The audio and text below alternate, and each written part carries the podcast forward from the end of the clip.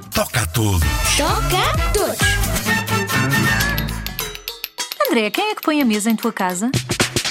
Eu, às vezes, e outras vezes a minha mãe. Hum, não me digas que nunca puseste a mesa. Ah. Já pus às vezes. E fingiste ser um empregado de um restaurante muito cómico que só serve comida feita de plasticina e sumos de serpentinas.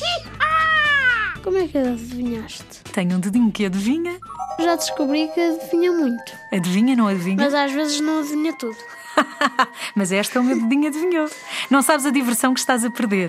Por isso tens de pôr a mesa mais vezes. Mas atenção, quando fores tu a pôr a mesa, André, muito cuidado com os pratos e com os copos. Porquê?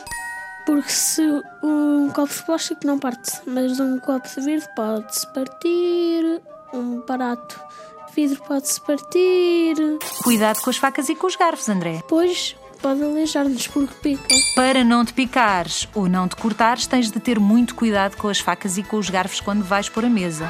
Para pôres a mesa e te divertires, tens de ser uma criança responsável. Nós aqui na Rádio Zig Zag sabemos que todos são sempre muito responsáveis.